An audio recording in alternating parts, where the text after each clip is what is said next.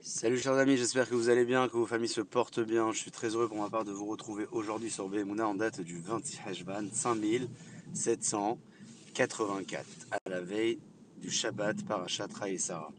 La Torah nous raconte cette semaine que Sarah Imenu décède à l'âge de 127 ans en détaillant les années de sa vie par cette formulation euh, qui est très populaire, nous disant que Sarah avait l'âge de 100, 20 et 7, euh, qui fait référence selon nos commentateurs à ces grandes qualités que Sarah avait à l'âge de 100 ans comme à l'âge de 20 ans, pure de toute faute, et à l'âge de 20 ans, aussi belle qu'à l'âge de 7 ans.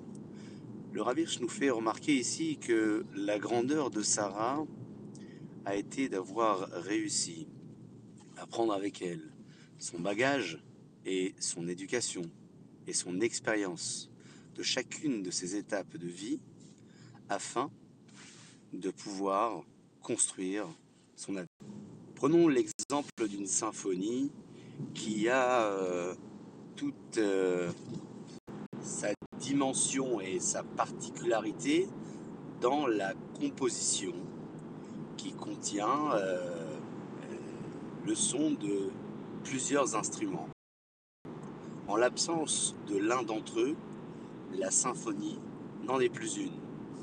Ce que Sarah Imenou nous a apporté ici comme message, c'est que la construction d'un avenir doit passer à travers l'expérience et à travers la capacité à considérer que chacune des étapes de la vie nous permet de construire notre avenir.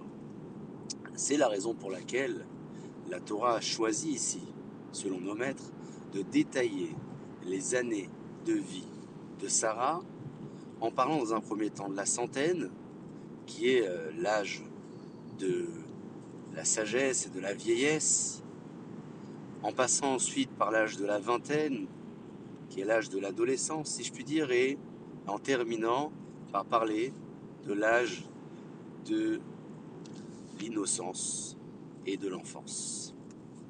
Il est euh, quelque part de notre devoir, nous aussi, d'essayer de lui ressembler et de réaliser également le travail qui a été le sien en apportant à nos enfants et à nos familles notre expérience d'enfance et d'adolescence pour construire notre avenir.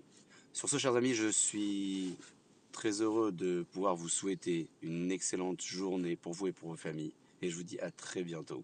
Shabbat Shalom ou Mevorach.